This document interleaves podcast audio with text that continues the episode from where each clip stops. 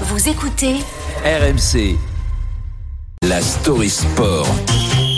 Antoine, ce matin, on part en Espagne où on assiste peut-être à un des plus grands scandales, on peut le dire, de l'histoire du foot. Bienvenue à Barcelone. Le club qui paye plus de 7 millions, le vice-président des arbitres pendant 17 ans pour des rapports sur l'arbitrage, mais la réalité semble tout autre. Oui, le deuxième plus grand Barça, club du mafia, hein, pays derrière le Real Madrid, accusé de corruption, c'est le Barça Gate, l'affaire Negreira qui éclate au grand jour en ce mois de mars. Euh, Fred Hermel, ancien correspondant RMC Foot en Espagne. Euh, le Barça a donné 7 millions depuis 2001 à- au vice-président des arbitres.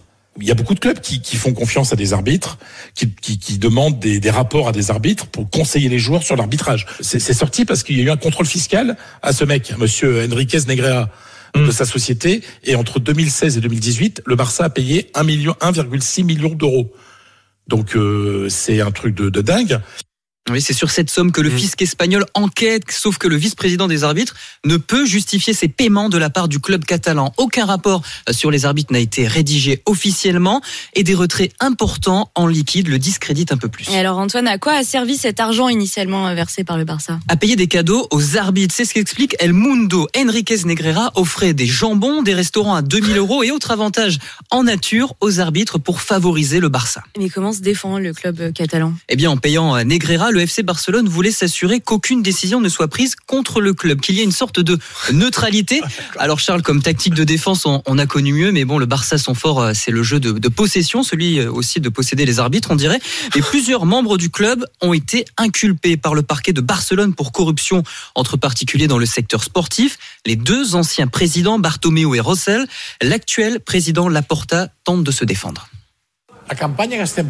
La campagne dont nous sommes victimes ne vient pas par hasard. Son objectif à court terme est de déstabiliser l'équipe et à moyen terme de contrôler le Barça. J'aurai le temps de vous expliquer qui, pourquoi et comment ils orchestrent cette campagne. Ne doutez pas que nous nous défendrons et non seulement nous nous défendrons, mais nous attaquerons. Et cette affaire qui concerne exclusivement la Liga prend un peu plus d'ampleur jour après jour. Quasiment tous les clubs professionnels du pays font front face au Barça et le grand rival, le Real Madrid, va se porter partie civile dans les prochains. Bon alors Antoine, que risque euh, le club désormais?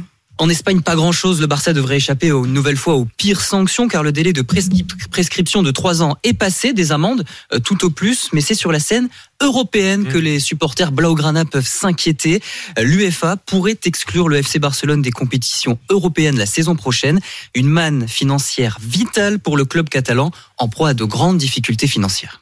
À suivre donc ce scandale ouais, de l'arbitrage de- des jambons, c'est ça, hein, et des restos, c'est ce que je retiens. des jambons pour, euh, pour favoriser le Barça. Avantage côté aux arbitrage, mais oui, c'est peut-être un des plus grands scandales de l'histoire du foot qui est en ce moment en train d'éclater en Espagne. C'était la Story Sport, Antoine Martin.